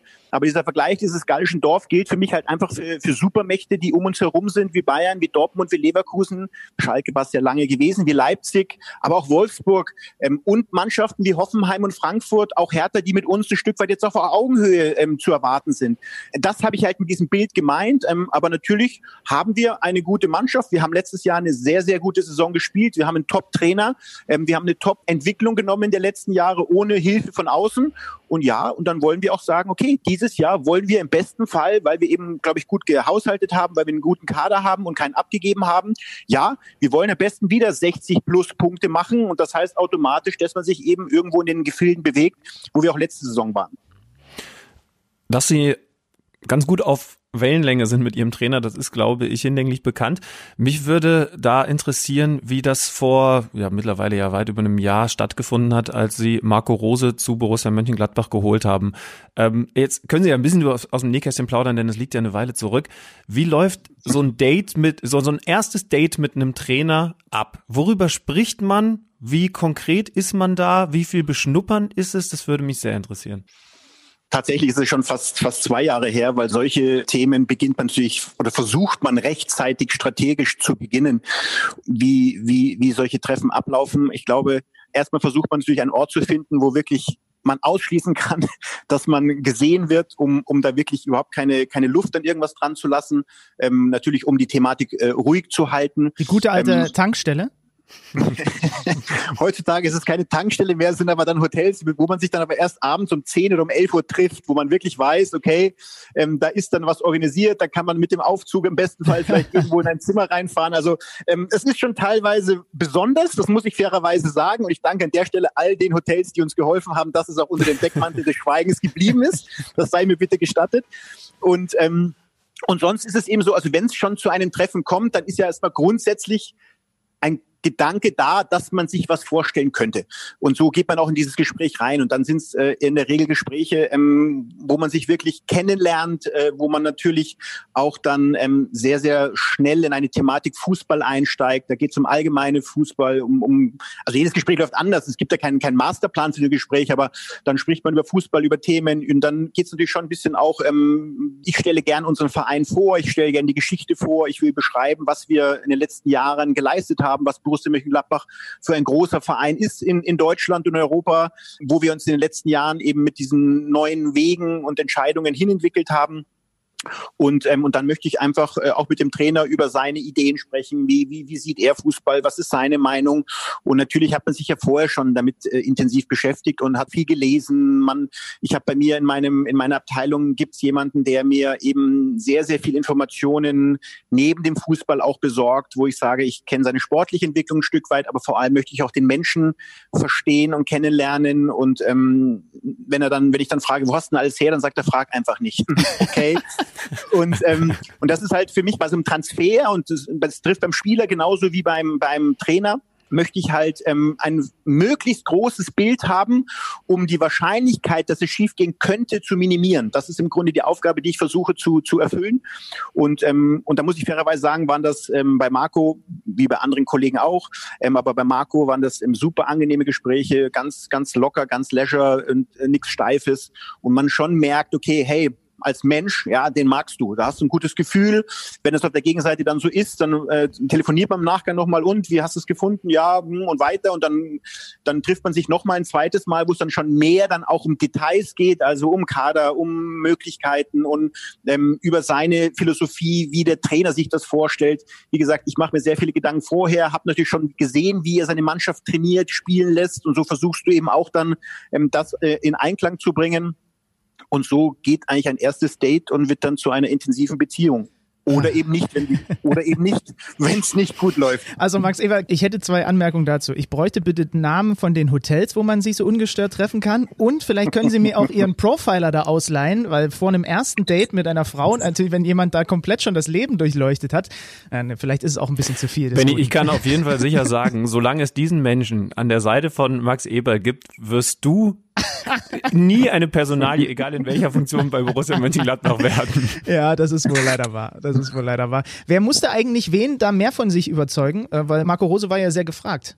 Ja, also ich glaube schon, dass wir, äh, dass wir als Verein da schon äh, Gas geben mussten und auch wollten, weil wir einfach von, von Marco Rose überzeugt waren, überzeugt waren, mit ihm einen nächsten Schritt zu gehen. An der Stelle sei gesagt, ähm, was nichts äh, gegen Dieter Hecking sein sollte. Ähm, Dieter hat hier auch einen, einen tollen Job gemacht und es war ja so ein bisschen parallel und das ist dann schon auch ein Gefühl als Sportdirektor. Also ich sage mal, uns geht ja nicht alles am Arsch vorbei. Also das ist schon emotional, auch was da auch passiert. Und wenn du dann deine Gedanken im Kopf hast und du siehst einen aktuellen Trainer, der zu dem Zeitpunkt waren wir auch um die Champions League Plätze herum, ähm, dann war das schon eine extrem emotionale Situation für mich, zumal ich Dieter ähm, über die Maßen schätze und wir es auch geschafft haben, trotz der Trennung einen sehr, sehr guten Kontakt weiter zu behalten. Aber dieses gegenseitige dann, natürlich mussten wir schon mit um Marco kämpfen, denn Marco war nicht äh, umsonst ein sehr, sehr beliebter Trainer auf dem, auf dem deutschen Markt. Und zu dem Zeitpunkt haben ja auch viele Vereine irgendwie gesucht. Ähm, und wir hatten eigentlich gar nicht gesucht ähm, öffentlich. Und dementsprechend ähm, waren wir so ein bisschen auch in dieser, in dieser Windschattenseite, dass wir eben da wirklich in Ruhe mit ihm reden konnten und nicht dauernd eben gefragt wurden, ja und ist Marco Rose Kandidat und könnte er und was sagen Sie zu den Konkurrenten, sondern ich war eigentlich so ein bisschen im Windschatten. Und ähm, da war es natürlich schon so, dass wir richtig kämpfen mussten äh, uns richtig ins Zeug lehnen mussten. Aber am langen Ende sage ich auch, und das sage ich jedem Spieler, das sage ich auch dem Trainer, ich will, wünsche mir, dass er überzeugt ist und, und wirklich Lust drauf hat. Und wenn das eben nicht ist und wenn dann Zweifel sind, dann soll man es lieber sein lassen, weil sonst ist es dann eh, das ist ja quasi das Thema Wahrscheinlichkeiten minimieren, ist die Wahrscheinlichkeit doch wieder größer, dass es schiefgehen kann. Und das will man natürlich nicht, gerade bei solchen eklatanten Entscheidungen. Also lange Rede, kurzer Sinn, wir haben richtig gekämpft, aber ich habe immer auch gesagt, es ist kein Problem für mich. Ja, ich wäre enttäuscht, aber es ist kein Problem, wenn man sich anders entscheidet. Und ähm, deswegen war ich dann sehr, sehr froh, als dann Ende März letzten Jahres dann äh, Marco mir gesagt hat, okay, und das war auch für Marco nicht leicht, das habe ich auch mitbekommen, aber nach vielen, vielen Gesprächen, dass er dann eben Ende März zugesagt hat und äh, er sich für Gladbach entschieden hatte. Und dann kam eine sehr, sehr starke Saison unter verrückten Vorzeichen und jetzt haben sie im Sommer im Grunde genommen ihrem Trainer gleich zwei Gefallen getan. Sie haben öffentlich erstmal klar gemacht, man gibt keinen Leistungsträger ab, klares Zeichen gesetzt und sie haben zwei Spieler, die ihr sehr gut kennt, dazugeholt mit Wolf und Lazaro. Fangen wir mal mit dem ersten Punkt an. Wie penetrant sind denn vielleicht immer noch Kollegen, Berater, wie auch immer dabei, sie zu bearbeiten, ob sie nicht doch bei irgendeiner Summe X schwach werden bei den Tyrams, Zacharias, Neuhauses, Ginters dieser Welt? Hm, scheinbar, scheinbar haben wir das sehr, sehr klar ähm, und sehr, sehr früh kommuniziert, dass wir das nicht tun werden und auch nicht tun müssen. Denn tatsächlich war dann eigentlich mit äh, ähm, Saisonende hatten wir kein Angebot auf dem Tisch von irgendeinem Verein für irgendeinen Spieler. Natürlich mhm. gab es mal den einen oder anderen, der mal nochmal Lose nachgefragt hat, aber ähm, für uns war sehr, sehr schnell klar, dass wir es nicht tun wollten. Und das hat auch jeder verstanden. Und ich glaube, das ist eine Glaubwürdigkeit, eine Authentizität, die wir uns in den letzten Jahren ähm, erarbeitet haben, dass man eben dann nicht rumeiert, sondern sagt, so ist es. Ich habe bewusst dann nochmal Zeitungen fragen, immer danach, ja, aber gibt es eine Summe? Es gibt keinen Verein der Welt, der nicht bei irgendeiner Summe nachdenken muss und gerade in der heutigen Zeit. Und als ich dann eben die Summe 120 Millionen Euro gesagt habe, dann war das mehr eigentlich ein, ein, ein Abstrusum, was ich da sagen wollte. Und tatsächlich stand am nächsten Tag in allen Gazetten, Eberl nennt eine Summe, 120 Millionen. Also das ist dann okay, das ist halt heutzutage so, da muss man mit umgehen, aber war denn für mich auch nicht, nicht, nicht schlimm. Fakt ist, für uns war klar, dass wir ähm, durch die Champions League Teilnahme, was für uns ja ein unerwarteter Geldregen äh, war, weil wir planen immer ohne Europa in Mönchengladbach unsere Budgets, ähm, dann war das eben eine Situation, die Schmerz gelindert hat, finanziellen Schmerz gelindert hat, aber uns genau in die Situation gebracht hat, eben keinen unserer Topspieler ähm, abgeben zu wollen zu müssen. Und dann konnte man immerhin zwei Spieler verpflichten, die Benny jetzt gesagt, Marco Rose aus vergangenen Jahren ja auch kannte. Wolf und Lazaro, äh, also ich vermute mal Wunschspieler von Marco Rose. Hat er die bei Ihnen konkret quasi auf den Wunschzettel geschrieben oder hatten Sie die selber auf dem Radar? Wie lief das? Also wir haben ja, also grundsätzlich ist es so, dass natürlich ein Trainer in Entscheidungen komplett äh, eine richtige und wichtige Rolle spielt. Ähm, aber für mich und für uns als Verein ist es elementar, dass äh, ein Spieler ähm, sowohl vom Trainer als auch vom Verein gewollt wird. Das ist A für den Spieler wichtig und B aber natürlich auch für unsere ganze Finanzsituation und, und, und Ausgangslage für die Zukunft wichtig, weil gibt ja Spekulation, dass Marco Rose ein großartiger Trainer ist, der vielleicht irgendwann mal gehen könnte. Und dann muss ich ja trotzdem Spieler haben, wo ich einem neuen Trainer sagen kann, ja, das sind Top-Spieler, der Kader ist in sich stimmig und das ist für mich eben dieses große Puzzle, was wir in einer Sommerpause oder durch ein ganzes Jahr im Grunde zu leisten haben. Möglichst wenig Ecken und Kanten, die rausstehen, sondern ein harmonisches, ein harmonisches, in Anführungsstrichen, Puzzle zu finden, wie ein Kader aussehen kann. Und da waren beide Spieler, Hannes Wolf als auch äh, Valentino Lazaro, natürlich bekannt bei uns. Wir kannten sie sehr gut, weil wir natürlich sehr, sehr intensiv scouten, um einfach, wie gesagt, gute Entscheidungen zu fällen. Und für uns war klar, dass wir eben unseren Kader behalten. Und uns war klar, wir können eben jetzt und wir wollen auch jetzt keine Riesensummen in die Hand nehmen, um diesen sehr, sehr guten Kader weiter zu verstärken. Und ähm, trotzdem wollten wir den Kader verstärken. Also eine, eine Krux in sich. Und dann hat man eben zwei Spieler gefunden, die A, sehr polyvalent sind. Also Hannes Wolf kann in der Offensive quasi alle spielen. Lazaro kann über die rechte Seite alle spielen, die linke Seite fast alle spielen. Hat bei Salzburg schon mal Achter gespielt, kann Zehner spielen. Also zwei Spieler, die im Grunde sehr, sehr viele Positionen abgedeckt haben, die wir durch Johnson, durch Raphael und Strobel verloren haben weil du möchtest ja auch nicht in der Qualität und auch nicht in der Quantität, gerade bei einer Dreifachbelastung, ähm, schlechter werden. Und dann waren das eben beide Spieler, die sowohl von Marco als auch von uns als Verein in, in vielen Gesprächen, die wir dann durch eine Saison natürlich äh, tätigen, ähm, als diese Ziele auserkoren, die uns A, Qualität, Quantität und eine sehr schnelle Eingewöhnungszeit ähm, ermöglichen, weil natürlich beide was ihr richtigerweise sagt, den Trainer kennen, beide kennen den Spielstil, beide waren dann aber von dem Verein Borussia Mönchengladbach auch sehr, sehr überzeugt. Und diese Kombination, dass eben Spieler kommen und sehr, sehr schnell helfen, gerade wenn es in Anführungsstrichen nur Laien sind, ähm, da möchtest du ja nicht, dass die sechs, sieben, acht Monate brauchen, um anzukommen, weil dann ist quasi Laie schon wieder zu Ende, war das eben diese Gesamtpakete, die für uns genau diese ganzen Wünsche, die ich gerade vorhin ein bisschen ausformuliert habe, erfüllt haben? Und dementsprechend waren das eben Wunschspieler von der sportlichen Leitung, Querstrich äh, Trainer plus Sportdirektor plus Scouting, ähm, die uns in der neuen Saison weiterhelfen und uns natürlich auch weiter Luft lassen für die Zukunft. Denn wir müssen ja ein bisschen perspektivisch denken. Wir wissen, wir drücken uns alle die Daumen, dass der Fußball und der Sport, dass das gut weitergeht. Wissen kann es keiner zu 100 Prozent. Und da möchtest du halt nicht zu viele Entscheidungen schon für die Zukunft getroffen haben, sondern wir alle schauen uns jetzt die nächsten 10, 12 Monate an und hoffen, dass wir, dass wir da eben gut durchkommen. Und dann kann man eben auch wieder schauen, ähm, was für Möglichkeiten in der Zukunft anstehen. Wenn wir schon bei den möglichen Auswirkungen von Corona sind. Es gibt ja ein paar äh, klar zu benennende. Sie haben in einem Interview mit der Rheinischen Post vor zwei Wochen gesagt, in dieser Saison werden die Spieler an den Rand der Leistungsfähigkeit kommen. Mal ganz direkt gefragt. Ist das alles so vertretbar, was in diesem Jahr von den Spielern verlangt wird? Gerade von so Spielern wie in Gladbach, die also dann international dabei sind, die meistens auch noch Nationalspieler sind, mit ihren Teams da unterwegs sind. Ist das vertretbar, was da mit den Spielern gemacht wird? Es ist am Rande der Vertretbarkeit. Also die Zeit, die wir jetzt haben, ist für alle extrem. Deswegen, ich kann diese Corona-Zeit und äh, was für die Gesellschaft da äh, ausstrahlt, nicht weglassen. Und genauso ist es halt für unseren Part des Fußballs. Wir haben eine Situation, wo wir, glaube ich, unter sehr, sehr komplizierten Situationen eine Saison fertig zu spielen. Das haben wir geschafft. Ähm, und da ging es ähm, bei aller Diskussion nicht darum, den elf Fußballern ihre Millionen auszubezahlen, sondern ging es darum, 55.000 Arbeitsplätze um den Fußball herum nämlich weiter am Leben zu halten und diesen Menschen die Chance zu geben, ihre Existenz weiter ähm, aufrechtzuerhalten. Und jetzt geht es einfach darum, dass wir eine ganze Saison mit sehr, sehr vielen Spielen, mit Wettbewerben mit der Europameisterschaft, die im Sommer ansteht, mit Katar, was ein Jahr später ansteht, ähm, ähm, durchzuspielen, um eben auch die Einnahmesituation der Vereine, aber eben auch die Möglichkeiten, weiter Gehälter zu bezahlen, auch zu ermöglichen. Und ähm, wir spielen eine Saison, wo wir einen Monat später anfangen, statt Mitte August, Mitte September. Ähm, es werden in diese Zeit aber dann noch jeweils ein Länderspiel mehr reingepackt. Äh, wenn ich jetzt Oktober, November, Dezember nehme, wo normal zwei sind, sind jetzt drei.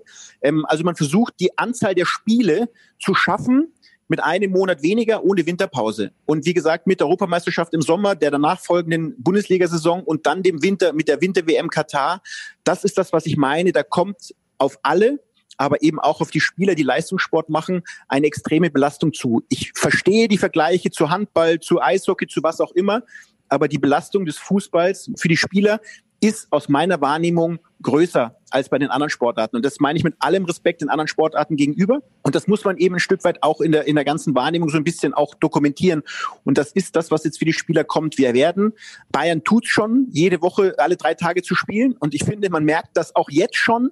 Ähm, und ab Oktober äh, wird das auch äh, Borussia Mönchengladbach, VfL Wolfsburg, ähm, Bayer Leverkusen, allen anderen zuteil werden.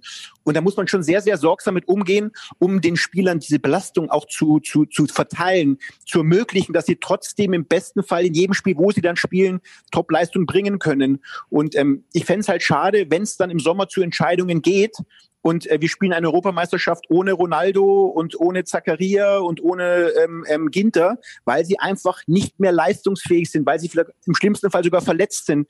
Und das wollen wir alle nicht. Wir wollen Finals mit dem besten Spieler haben. Ja. Und ähm, da mache ich mir schon ein bisschen Sorgen, dass das eben immer mehr dazu führt, und das war in der Vergangenheit ja schon mal so gewesen, dass die Top-Spieler einfach nicht mehr in der Lage sind, an diesen letzten Finalwochen ihre Top-Leistung zu bringen. Das wäre schade.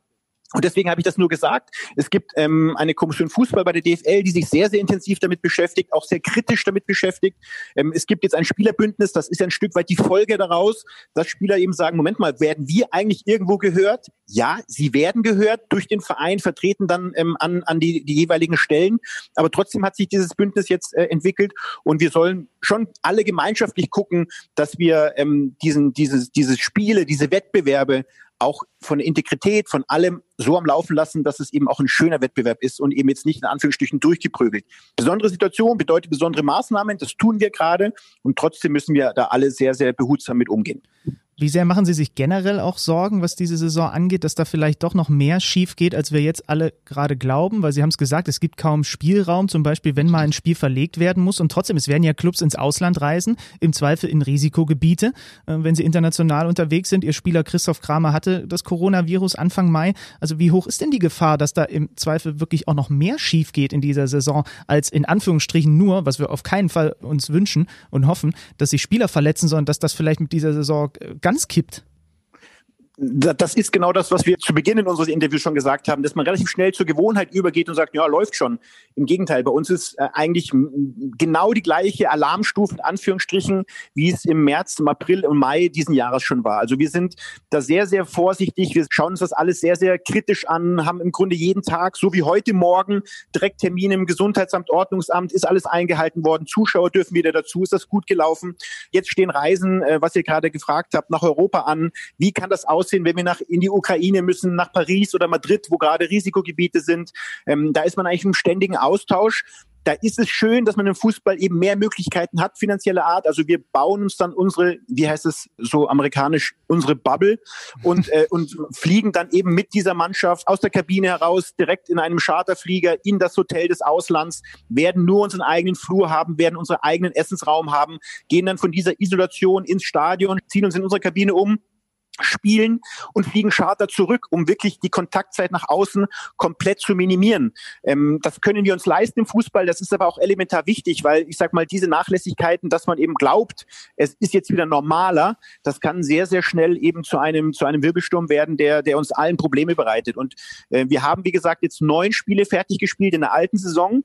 Das war schon mit sehr viel Anstrengungen ähm, versehen. Jetzt heißt 34 Bundesligaspiele, sechs Gruppenphasenspiele Champions League auf jeden Fall ein zweites Pokalspiel ähm, zu spielen. Und das sind jetzt drei Wettbewerbe ähm, über ein Jahr, was wir unter schwierigsten Umständen zu spielen haben. Und dementsprechend müssen wir alle sehr sorgsam sein. Wir müssen sehr achtsam sein, weil eben genau aufgrund dieser Minimierung des Zeitplans die Zeitfenster äh, quasi null sind, wo man eben quasi Ausweichtermine hätte. Im Januar gibt's noch ein bisschen was, aber dann wird's auch schon schwierig. Und deswegen liegt's an uns allen, jedem einzelnen Verein, jedem einzelnen Verantwortlichen, jedem einzelnen Spieler, sich so zu verhalten, dass eben diese Lebensader des Fußballs, nämlich der Bundesligaspielbetrieb, aufrechterhalten werden kann. Es wird also definitiv nicht so schnell normal werden. Es bleibt unnormal. Und ich meine, der Fußball ist ja, was wir gut finden, ohnehin schon schwer, schwer zu berechnen. Ist das dann in dieser Saison auch was Ergebnisse und Erwartungen angeht nochmal schwieriger? Jetzt sagt der ein oder andere nach den Ergebnissen vom Wochenende, Dortmund hat verloren, sogar die Bayern haben verloren. Kann vielleicht ja für die Liga sogar ähm, ein bisschen mehr Spannung bedeuten. Ja, generell spielen wir ja immer mit, mit Umständen und, und Rahmenbedingungen. Jetzt sind die Rahmenbedingungen etwas komplizierter und ähm, auch das bedeutet eben neue Herausforderungen und auch das bedeutet neue Chancen. Und ich glaube schon, dass es eben äh, ähm, für die Vereine, die international spielen, ähm, schon auch kompliziert werden kann. Äh, gerade bei München natürlich eine Extrembelastung haben mit der Vorgeschichte des Champions League Siegs, was uns alle sehr gefreut hat in der Bundesliga. Und ich glaube schon, dass es eben wieder eine besondere Saison werden kann in der Bundesliga. Und ähm, dementsprechend ist es eben für jeden auch immer wieder eine Chance. Und in dieser ganz besonderen Situation gibt's dann jetzt am Wochenende auch noch ein Derby in Köln. Äh, darauf können wir vielleicht noch abschließend blicken. Äh, vergangene Saison gingen beide Duelle an die Borussia. Wie optimistisch ist man jetzt, dass es den ersten Dreier gibt? Darauf bereiten wir uns vor. Also das ist jetzt das Ziel, was wir dann ab morgen äh, haben, dass wir da, dass wir gut, gut vorbereitet in dieses Spiel gehen werden. Muss ja auch fairerweise sagen, ähm, die Spiele Dortmund und, und Union waren jetzt nicht äh, schlecht. Ähm, sie waren nur nicht so erfolgreich, wie wir uns vorgestellt haben. Und ähm, auch letzte Saison war es eben so, dass wir einen Start hatten. Ich erinnere gerne an das 0-4 gegen Wolfsberg. Ähm, also das war ja auch in der, in der Startphase unserer Saison. Richtig. Da lief auch noch nicht alles rund. Ich hatte es eigentlich schon verdrängt, aber es ist immer so ein bisschen das Beispiel, was man eben auch hat. Und jetzt gilt es eben, das, was wir haben, Spieler weiter fit zu bekommen. Player, Tyram, auch ein Breel, der jetzt wieder da vom Mannschaftstraining steht, sie, sie wieder ranzubringen an die Leistungsfähigkeit. Und wenn wir alle Spieler haben, ähm, dann haben wir auch eine sehr, sehr gute Chance, in Köln zu gewinnen. Und das tut natürlich im Rheinland, ich weiß, das will der Kölner jetzt nicht hören, aber im Rheinland tut das natürlich gut, wenn du deinen Kontrahenten eben sportlich äh, besiegst. Und ähm, das ist das, die Chance, die man ein jedes Wochenende wieder hat und ähm, die wollen wir natürlich bestmöglich nutzen. Ja, und bei all dem, was da jetzt neu ist, ist es doch schön, dass es Traditionen gibt wie eben Derbys und ich glaube, das sehen dann selbst die Kölner Fans mit, mit freudigen Erwartungen. Äh, wir sind ja auch sehr gespannt. Mit The Zone sind wir dann am, am vierten Spieltag da. Am genau 17. Oktober haben wir ja das Spiel Gladbach gegen Wolfsburg. Freue ich mich drauf, dann, äh, dann komme ich wieder mit den Fragen nach Hotelzimmern und so weiter um die Ecke. Aber Max, danke auf jeden Fall für die Zeit. Sehr, sehr gerne, hat Spaß gemacht. Vielen Dank.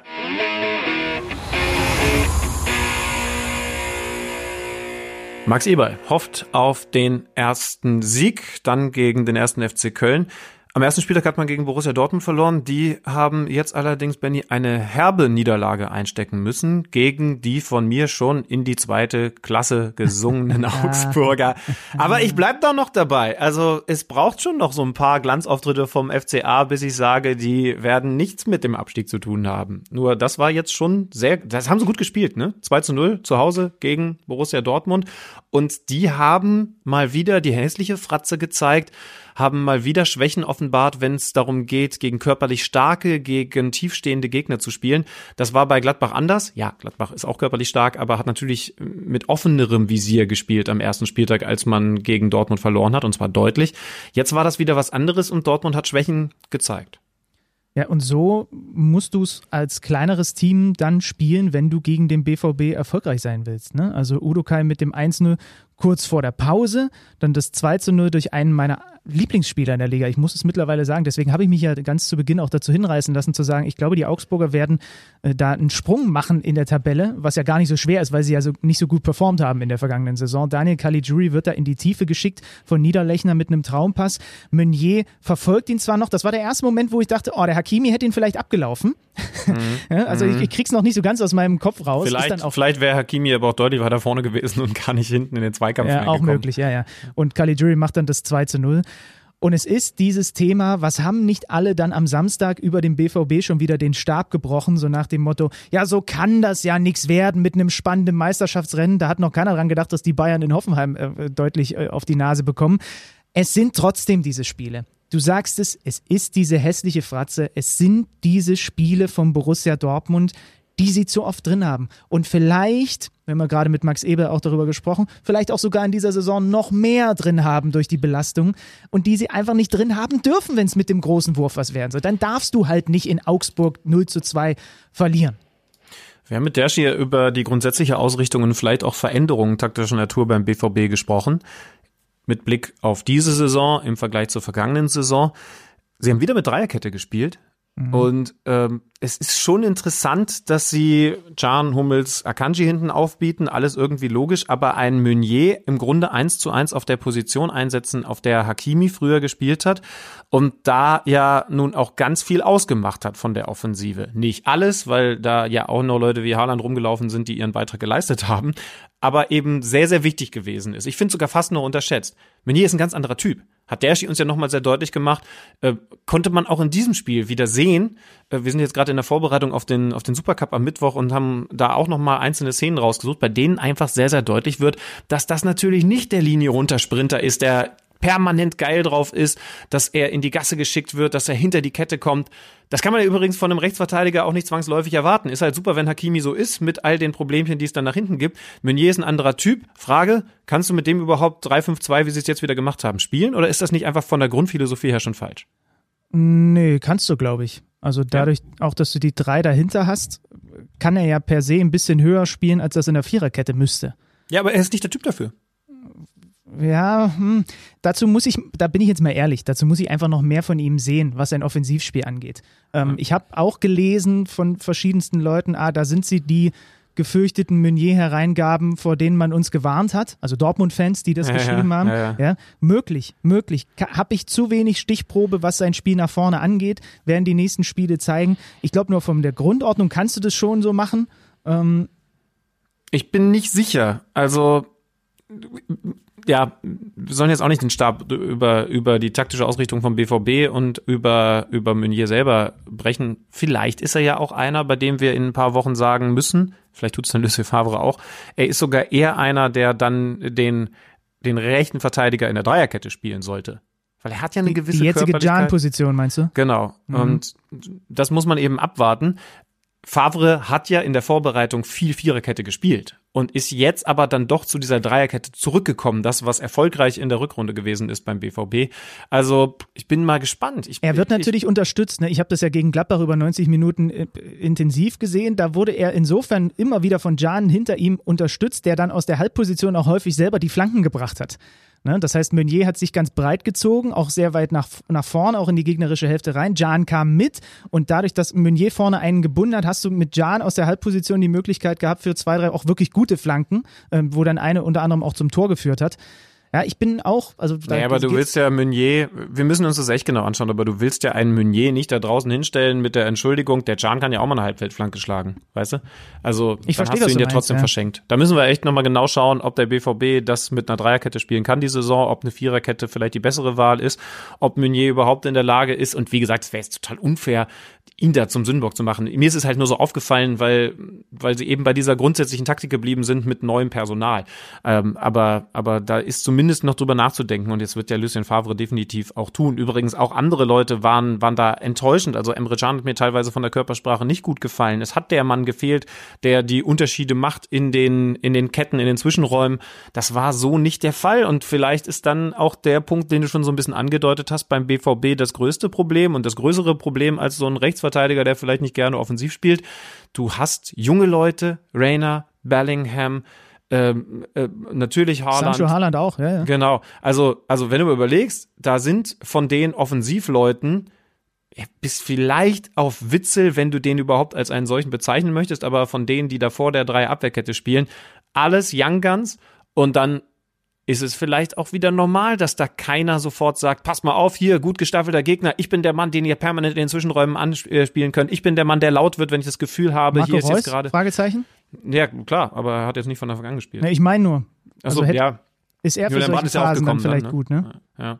Aber ich, ich will ja nur darauf hinaus, dass man vielleicht beim BVB, wenn wir alle schon sagen, aufregendes Team, das kann uns viel Spaß mach, machen, dann auch ein bisschen ehrlich Abstrich machen muss bei solchen Spielen, weil du kannst von 17-Jährigen nicht erwarten, dass sie gegen eine richtig gut, weil das wollen wir ja auch nicht zu klein reden, eine gut organisierte Augsburger Mannschaft dann sofort das Zepter Ja, an sich Moment, reißen und sagen, Moment. so hier, ich. Ja, aber dann dürfen sie nicht den Anspruch haben, Meister zu werden. Sagst du gerade. Ja, dürfen sie den haben? Ich sag nein. Okay, halten wir so fest. Ja. Ich bin, ich, ich bin nur der Typ, der sagt, die Bayern werden mit noch mehr Vorsprung Meister als zuletzt. Und, und, und dann gewinnen die Hoffenheimer, weil sie einfach Lust haben, mich zu ärgern. Nein, aber ich glaube, ich sage das weiterhin. Also, Okay. ich Ja. finde nicht, dass Dortmund mit dieser Mannschaft auf Augenhöhe mit den Bayern ist, obwohl das natürlich ein spannendes Projekt ist, was sie da jetzt gerade haben. Das heißt, keiner ist auf Augenhöhe mit den Bayern, sondern wie der Grundtenor auch die letzten Jahre immer war, der Rest, wir haben Max Eber gerade gehört, Dortmund, Leipzig, er hat die üblichen Verdächtigen ja angesprochen, die Mhm. balgen sich einfach wieder um die Plätze dahinter. Wobei, ey, auch das haben wir gerade thematisiert. Vielleicht haben die Bayern mehr dieser Ausrutscher drin, als wir das glauben. Also sie verlieren jetzt gegen Sebastian Hoeneß und äh, hast du übrigens, weißt du übrigens, wer der Onkel und der Papa von Sebastian Hoeneß ist? Könnt ihr Nee, mal nachschlagen bei Google. Ja? Ja, ja. Das würde ich noch mal recherchieren. Und, und Rani Kedira hat auch, glaube ich, einen, irgendwie einen Bruder oder so. Können wir checken. Und David Wagner ist der Vater von Sandro. Glaubt's Das- mir. das steht fest auf jeden da, Fall. Da sind die Medien einfach nur noch nicht hinterher gewesen. 4 Äh, zu 1 für ja. die Hoffenheimer. 4-1. Wieder am Ende zwei Tore von Kramaric. Ich glaube, der nähert sich jetzt langsam den 20 Toren im Kalenderjahr 2020 an. Also das ist eine unglaubliche Form. Aber wie sie es auch gespielt haben und dann im Umkehrschluss direkt die Frage an dich. Wenn es dann so läuft, wie dieses Spiel gelaufen ist, dass Hoffenheim sich so viele Chancen erspielt und erarbeitet und bekommt von den Bayern. Ähm, am Ende sind es 17 zu 16 Torschüsse für die TSG gegen den FC Bayern München. Muss dann Hansi Flick, müssen die Bayern dann ihre Kettenhöhe anpassen? Darf dann irgendwann diese Verteidigungslinie nicht mehr auf der Mittellinie stehen, sondern muss man dann sagen, okay, das hat jetzt die letzten Wochen wunderbar funktioniert, aber hier heute haben wir einen Gegner, der so drauf eingestellt ist und uns gnadenlos mal aufzeigt, was das für eine Gefahr birgt. Also hättest du dir erwartet, dass sie das eher korrigieren? Naja, was das für eine Gefahr birgt, das wussten die Bayern, glaube ich, permanent. Also du hast es zum Beispiel gegen, jetzt will ich nichts Falsches sagen, wer war Halbfinale Lyon? Ja. Ja.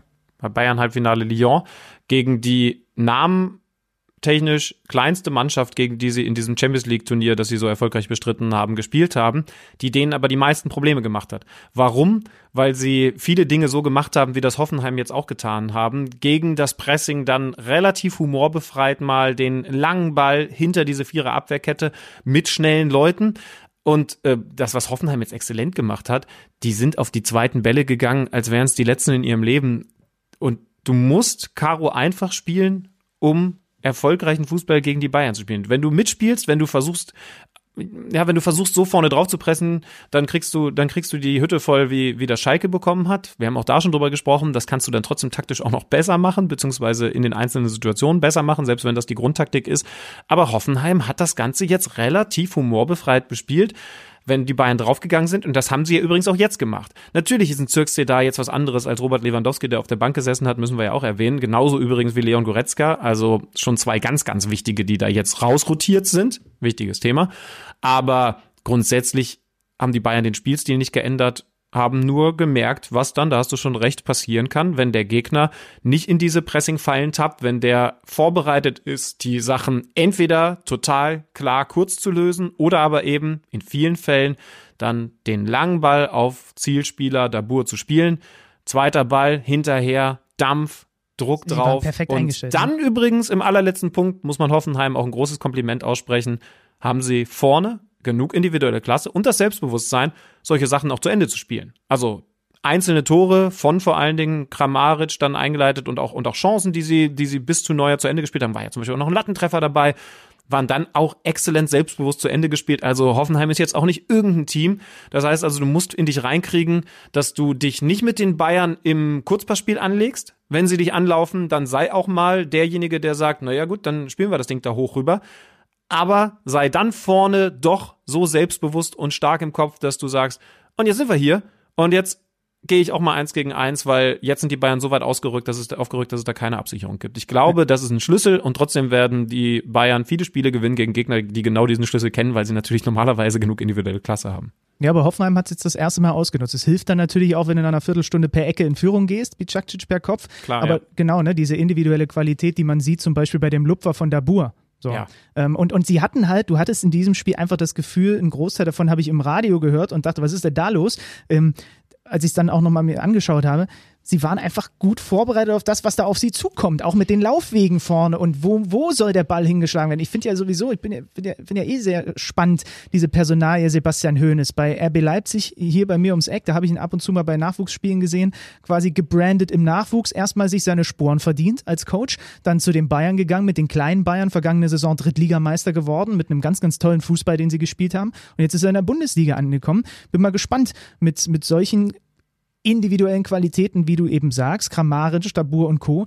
und diesem Trainer mit seinem Plan. Mal gucken, was für die drin sein wird diese Saison. Die Bayern haben jetzt das erste Mal gemerkt, oh, da kommen jetzt der Reihe nach, sie sind das auch in den anderen Saisons gewöhnt, aber da kommen der Reihe nach Teams, die gucken sich das ganz genau an. Wir müssen mit unseren Kräften haushalten, dann sitzt Lewandowski mal nur auf der Bank und zack, gestolpert. Hm. Übrigens, das haben Augsburg an diesem Wochenende genauso wie Hoffenheim dann grundsätzlich in der Defensive gut gemacht, weil jetzt einfach nur auf die zweiten Bälle gehen reicht natürlich nicht aus. Äh, also was du gegen diese beiden Top-Mannschaften, die sind's ja definitiv, auch wenn ich die beiden dann nochmal drüber habe, aber was du gegen diese beiden Mannschaften in der Rückwärtsbewegung gegen den Ball auf jeden Fall beherzigen musst, ist, dass du so wenig eins gegen eins Situationen wie möglich auf dem Flügel zulässt. Sané, Gnabry, äh, Sancho auf der anderen Seite bei, bei Borussia Dortmund und wer auch dann immer noch so reinkommt, Reus oder Brandt. Und das ist schon beeindruckend gewesen. Das haben sie nämlich nur ganz selten zugelassen. Und dann hast du eine Chance, weil wenn du Sané fünfmal eins gegen eins Situationen gibt, dann, dann gewinnt er davon drei bis vier Zweikämpfe und macht zwei Tore draus. Das hat es aber einfach nicht gegeben. Und da muss man echt sagen, Respekt, auch wie das dann zugearbeitet wird. Da ist man dann im Detail sehr, sehr drin, wenn dann eben die Frage ist, kommt der zweite Sechser dazu, der es eng macht, oder, oder machen das Außenverteidiger und in dieser, sie haben ja 5-3-2 gespielt, dann eben auch noch der, der zusätzliche Verteidiger, der damit auf den Flügel rausgehen kann. Also das war, das haben sie glänzend gelöst. Ne? Also das gleiche wie bei Augsburg, man muss echt sagen, Chapeau, bei aller beide Fehleranalyse, was die Bayern angeht. Be beide grüßen von der Tabellenspitze. Hoffenheim 1, Augsburg 2, dahinter Frankfurt und das einzige Top-Team, was bislang zumindest noch nicht verloren hat in dieser Saison, ist RB Leipzig mit vier Punkten nach dem 1-1 gegen Leverkusen. Aber ich würde vorschlagen, Schiedmann, wir springen jetzt nochmal ganz runter in die Tabelle. Nicht zum 18. mit Schalke und dem Trainerwechsel haben wir uns schon beschäftigt, sondern zum 17. zum FSV Mainz 05. Denn wir haben es vorhin schon gesagt, da ist heute die Entscheidung gefallen. Achim Bayer-Lorzer ist nicht mehr Cheftrainer bei den Mainzern. Wir haben einen Experten auf dem Gebiet, der arbeitet beim Kicker und heißt Michael Ebert und wird uns jetzt erklären, was denn da beim FSV bei den 05er los ist. Werbung. Welcher Bundesligist stemmt am Ende der Saison die Meisterschale in die Luft? Wer kämpft um den Klassenerhalt? Auf tipico.de kannst du deinen Tipp abgeben. Einfach auf unsere Seite gehen und auf deinen Favoriten setzen. Wenn du schon mal bei Tipico auf Sportwetten getippt hast, kennst du dich ja bestens aus. Für alle Neueinsteiger ist noch eines wichtig zu wissen. Tipico Sportwetten verdoppelt deine erste Einzahlung. Registriere dich noch heute und sichere dir so den Willkommensbonus bis zu 100 Euro. Du erhältst den Bonus sofort nach deiner ersten Einzahlung. 18 plus. Glücksspiel kann süchtig machen. Hilfe unter www.spieleambulanz.de.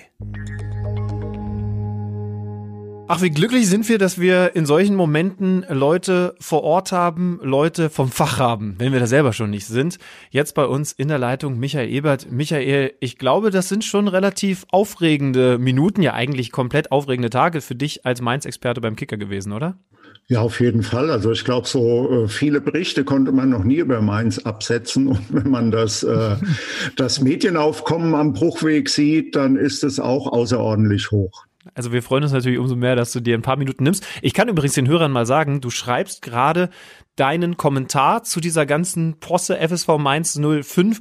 Äh, Du sollst natürlich jetzt nicht den Artikel äh, wiedergeben, aber ich kann, glaube ich, jetzt schon mal darauf hinweisen, da wird einiges Spannendes, auch einige spannende Gedanken von dir auftauchen. Könnt ihr dann beim Kicker online lesen, wahrscheinlich, wenn diese Folge hochgeladen ist, direkt mal so zum Vergleich. Achim Bayer-Lorzer ist nicht mehr Trainer in Mainz. Vielleicht gibst du uns mal kurz die Infos, wie der Verein das begründet hat und wer jetzt übernehmen soll. Ja, also äh, die Begründung des Vereins ist ja auch in diesem Fall hält man sich ja immer sehr zurück, weil äh, man nicht so recht rausrücken will mit der Sprache. Und äh, wer es übernehmen soll, ist halt der Co-Trainer Jan Moritz Licht, der erstmal, der hatte ja auch schon mal Sandro Schwarz vertreten, als er gesperrt war, Sandro Schwarz. Hm. Ja, die äh, offizielle Begründung, also in diesem Schreiben, ist von der sportlichen Entwicklung als Schuldigen die Rede. Aber sind wir mal ehrlich, wie viel Anteil an dieser Beurlaubung haben denn diese ganzen Geschehnisse da aus der vergangenen Woche um Adam Solle mit dem Spielerstreik? Das hat es einfach nochmal total zugespitzt. Äh, es war ja so, die Spieler haben jetzt auch nicht nur wegen Schorloy gestreikt, die sind am Mittwoch zum Training gegangen, äh, waren überrascht worden von der Suspendierung Schorleys am Montagabend weil einfach nicht richtig kommuniziert wurde intern. Also nach meinen Gesprächen auch mit den Verantwortlichen direkt war es einfach so gewesen, dass der äh, Schorley wohl den Trainer angegangen hat in der internen Sitzung mit mehreren Trainern und der Trainer daraufhin diese Suspendierung durchgesetzt hatte, das bei den Spielern überhaupt nicht angekommen war zu dem Zeitpunkt der Hintergrund. Und dann fingen die mit am Mittwoch die Diskussionen an. Und im Grunde hat sich alles wieder nur, äh, dann sind alte Gräben aufgerissen. Schon im Frühjahr gab es ja Diskussionen, der Trainer würde den Spielern zu wenig Handlungsanweisungen geben und so weiter. Und das wieder alles aufgerissen und hat dann schließlich zu diesem Streik geführt. Aber heißt das, dass die Mannschaft da sich einfach nicht abgeholt gefühlt hat oder ist auch eine Möglichkeit da, dass viele aus der Mannschaft das eigentlich so kritisch gesehen haben wie Scholle, der dann offensichtlich laut geworden ist gegenüber dem Trainer und das ja offensichtlich dann auch überhaupt nicht auf sachlicher Ebene gehalten hat. Nur das wäre ja auch eine grundsätzliche Gefahr, dass die Mannschaft sich da eigentlich nicht nur in Persona Scholle, sondern mit mehr Leuten schon gegen den Trainer gewendet hatte. Also es ist wohl schon so, dass die, die Meinung an sich äh, bei den Führungsspielern, wenn man die so hört, was sie im Off sagen, dann ist es eigentlich ziemlich äh, durchgehend, dass sie sagen, äh, wir, wir haben da mehr Hilfe erwartet vom Trainer, eine andere Personalführung und so weiter. Äh, und der Adam Scholler hat es dann wohl einfach falsch kommuniziert und äh, das ist irgendwie zum Boomerang geworden. Und dadurch ist es halt auch irgendwie, sag ich mal, schwer auseinanderzuhalten. Also Ausgangspunkt ist eigentlich, sag ich mal, ein zerrüttetes Verhältnis zwischen Mannschaft und Trainer und aufgebrochen ist es dann durch diese Suspendierung, dass da eben Fehler gemacht wurden in der Kommunikation und äh, Rufen Schröder als Sportvorstand hat ja inzwischen auch erkennen lassen, äh, dass er auch nicht ganz schuldlos daran ist. Ja, da sind wir ja schon beim Thema. Ne? Also wie angreifbar ist denn der Rufen Schröder durch die letzten Tage jetzt geworden, durch das, was da in Mainz passiert ist? Naja, zum einen muss er sich angreifen lassen, dass er diesen Schnitt nicht schon im Frühjahr gemacht hat, als ja quasi äh, die Mannschaft schon das erste Mal intern kritisiert hatte, äh, dass das irgendwie schlecht läuft mit dem Trainer. Damals war es ja so gewesen, dass Rufen Schröder ist dann von der Tribüne, wo er wegen Corona saß, wieder auf die Bank und hat so ein bisschen das emotionale Leadership übernommen des Ganzen. Äh, was sicherlich auch ein Defizit des Trainers war, dass er einfach zu distanziert gegenüber den Spielern gewesen ist. Und ähm, dann hat der Rufen Schröder, der ja nun diesen Trainer geholt hat, wollte natürlich auch nicht eingestehen, dass es eigentlich schon eine verfahrene Situation war und hat darauf gesetzt, dass die Zeit die Wunden heilt. Und naja, wie heißt so schön, im Nachhinein ist man immer schlauer und jetzt weiß man halt, dass es nicht so gewesen ist und dass es eigentlich besser gewesen wäre, den Schnitt bereits im Juni oder so zu machen. Naja, vor allen Dingen, weil das Timing jetzt ja besonders schlecht ist. Wir haben vorhin über Schalke und diese Parallelsituation gesprochen und jetzt hast du ja in Mainz ein ähnliches Problem und irgendwie muss man das ja zumindest dahingehend auch hinterfragen. Klar, jetzt gab es da eine besondere Situation in der vergangenen Woche, du hast sie uns jetzt ausführlich geschildert, aber es gibt doch für einen Verein, und du bist bei Mainz dran, was auch die Planungen und die Ansprüche für diese Saison angeht, es gibt doch für einen Verein eigentlich nichts Blöderes, als nach einem zweiten Spieltag jetzt den Trainer wechseln zu müssen. Und mit einem neuen Trainer, wer auch immer das wird, das werden wir dann ja sehen, ob es dann der Co bleibt oder ob man da vielleicht noch wen Neues dazu holt, dem das quasi jetzt hinzulegen und sagen zu müssen, naja, wäre natürlich zehnmal besser gewesen, wenn du eine Vorbereitung mit dieser Mannschaft gehabt hättest, aber jetzt musst du halt dieses Ruder schnell rumreißen. Nee, das ist natürlich eine Katastrophe für Mainz. Und jetzt mal neben der Tatsache, dass der neue Trainer keine Vorbereitung hat und so weiter, äh, ist es ja eigentlich auch so, dass Rufen Schröder angehalten war, äh, Spieler zu verkaufen, Transferanlöse zu erzielen. Und man kann sich natürlich vorstellen, dass in der letzten Woche vor Schluss des Transferfensters oh ja. jetzt nicht mehr wirklich viel Zeit ist, um äh, das auch noch abzuwickeln. Wie sieht es denn aus, was die Mannschaft angeht? Also ich habe auch ein paar Interviews von Rufen Schröder gelesen, gehört, der immer wieder gesagt hat, ey, es kann passieren, die Engländer sind plötzlich nochmal aufgewacht, als hätte die einer aus dem Tiefschlaf gerissen. Ähm, was Mateta, Niakate, Quaison und so angeht, der ja wohl, hat er ja schon bestätigt, jetzt fast schon mal weg gewesen ist. Wie groß ist die Gefahr, dass da noch entscheidende Leistungsträger den Club noch verlassen jetzt in dieser einen Woche? Du hast gerade schon ein bisschen thematisiert. Ja, ich glaube, die größte Gefahr ist vielleicht bei Nia KT im Moment irgendwie. Da scheint das Interesse an, aus England am größten gewesen zu sein. Ähm, bei Mateta ist es wohl ein bisschen abgekühlt. Es gibt auch Vermutungen, dass äh, das mit ein Grund gewesen sein könnte, weshalb man Scholley gesagt hat, äh, vor einer Woche, du kannst jetzt gehen, weil er natürlich, wenn Mateta gegangen wäre, wieder mehr Chancen, Einsatzchancen gehabt hätte.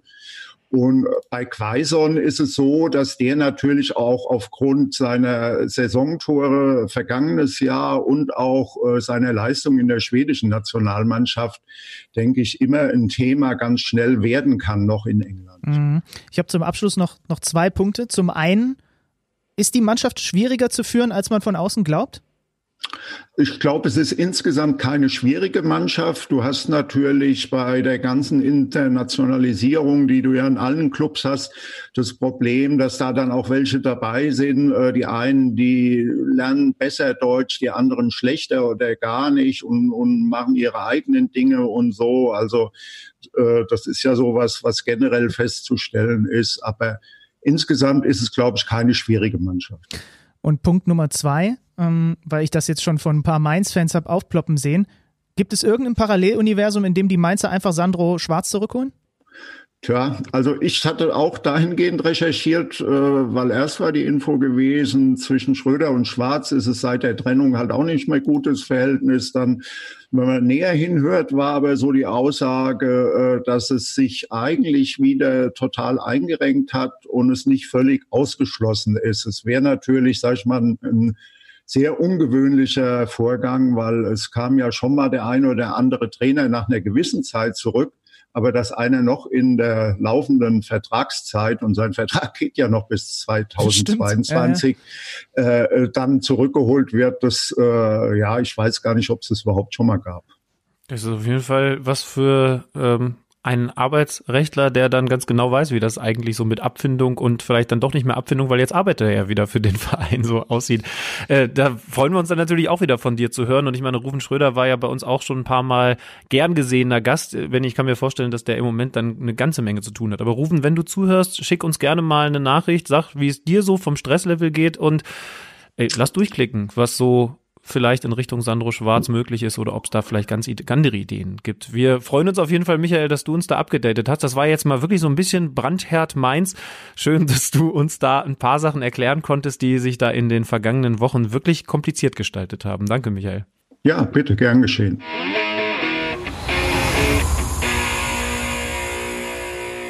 Jetzt hat uns Michael beim Thema Mainz ein bisschen schlauer gemacht. Es ist schon viel los in diesen Wochen. Ne? Und jetzt kommt auch noch das Ende des Transferfensters. Also das sind auch Wochen, in denen wir auf Anschlag arbeiten. Kann man auch mal sagen, Benny. Ach, come on. Und das ey. ist nun wirklich nicht deine Qualität.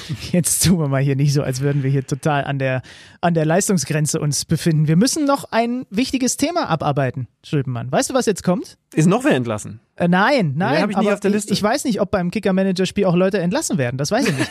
auf jeden Fall. Bin ich der dritte Trainer, der diese Saison entlassen Also, liebe Freunde, vielleicht nochmal, weil die eine oder andere Nachfrage auch bei Social Media kam. Wir haben eine Kicker Meets the Zone Liga mit 498 Hörern dieses Podcasts gemacht. Ihr braucht keine weiteren Anfragen dazu schicken. Die Liga ist voll, auch in Rekordzeit. Ähm, es wird die Möglichkeit geben, wenn sich der ein oder andere User in dieser Liga entweder schlecht benimmt oder zu gut performt, dass ich ihn einfach lösche und dann werden neue Plätze frei. Weil dieses Thema aber eben aufgeploppt ist, Schlüdenmann, habe ich mal wieder gezeigt, dass ich eigentlich das kreative Genie und Mastermind hinter diesem Podcast bin. Ich habe in den vergangenen Wochen mich eingeschlossen, seitdem klar war, dass wir eine Liga machen und dachte mir, wir können das nicht am Ende so weg. Wir brauchen eine akustische Untermalung. Und deswegen habe ich zum ersten Mal in der Geschichte von Kicker Meets the Zone gearbeitet. Gea ja, das hätte ich jetzt so nicht sagen wollen. Ich habe eine Rubrik, eine, ein, ein, ein Jingle. Ich habe einen Jingle gebaut. Wow. Und ähm, du weißt natürlich, wie das ist. Ähm, da geht es um Wording, welche Musik machst du drunter, wie passt das zusammen? Ich habe das Wording mehrfach über den Haufen geworfen, nee, zu lang, zu kurz.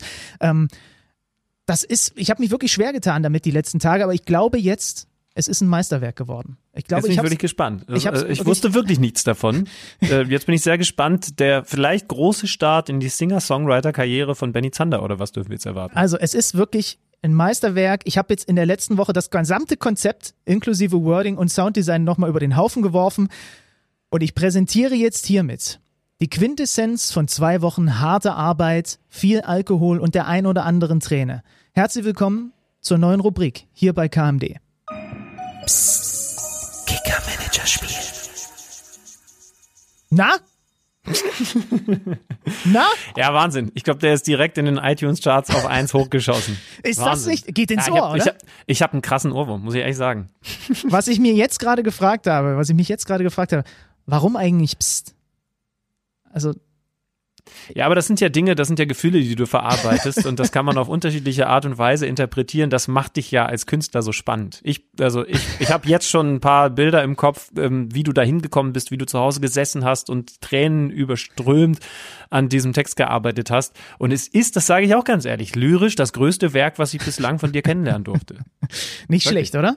Also ich Ja. bin begeistert, immer noch von mir selbst. Wird jetzt jede Woche als Abbinder, also zu, einmal zum Reinkommen und wieder zum Rauskommen äh, unserer Rubrik Kicker-Manager-Spiel wird es kommen und wir gucken jetzt gemeinsam, ich habe auch noch nicht geschaut, in die Wertung dieses Spieltags. Ich habe nur kein, also ich habe ein richtig schlechtes Gefühl. Ja, ich, ich, ich weiß schon, dass ich es völlig vermasselt habe, dieses Team. einmal, Das habt ihr in der vergangenen Woche gehört, das Ach so, warte mit mal kurz. mir auf Kriegsfuß übrigens. ist. Ja, warte mal kurz. Da habe ich auch noch was vorbereitet. Wir spulen noch mal kurz zurück. Ich hasse mein Team. Vorne habe ich die Punkte von Lewandowski und Horland. Ich spiele hässlichen Fußball mit dieser Mannschaft. Die ist nicht attraktiv, ich mag sie nicht, aber sie wird abliefern. Na? Ja, bis zum letzten Satz stimmt das für diesen Spieltag. Lewandowski minus drei Punkte. Von der Bank gekommen, da nichts gerissen. Holland minus vier Punkte. Kein Tor gemacht, verloren gegen Augsburg. Aber wer kann denn damit rechnen, dass die beiden, die doch eigentlich die einzigen sind, bei denen ich Punkte fest einplane, sowas machen an diesem Wochenende? Schlager minus eins. Prömmel ist der einzige. Okay, Touré hat noch vier Punkte geholt. Ja, ich möchte gar nicht weiter. Wie viel hast du denn? Guck, geh mal auf Castells Liga. hat nicht gespielt. Ich, ich will nicht, ich möchte eigentlich, möchte ich, dass mein Handy jetzt hängen bleibt. Und das ist doch was, was mein Handy dann im richtigen Moment auch mal liefert. Komm, häng dich auf. Also ich muss jetzt mal ganz kurz bei mir auch mal festhalten, der, der am meisten Punkte geholt hat, das waren nicht so Leute wie Horland oder Gnabry, sondern das war Andi Lute im Tor bei Union, der eventuell jetzt äh, noch Konkurrenz bekommt von Loris Karius. Der hat acht Punkte geholt, dazu Günther zwei, äh, Wang drei und das war's. Und ich habe in dies, an diesem Spieltag sage und schreibe einen Punkt geholt.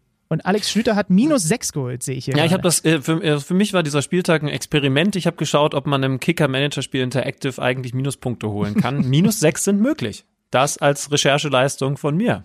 Oh, weia, ey. Ei, ei, ei. Okay, Ja, das, das ist halt war, das Risiko, wenn du Achtung, so sehr Achtung, auf zwei Spieler setzt. So, Achtung, das war. Ach nee, das macht ja als Anmoderation für diese Rubrik gar keinen Sinn. Okay, ich hau jetzt jetzt einfach raus. Kicker-Manager-Spiel. Gänsehaut.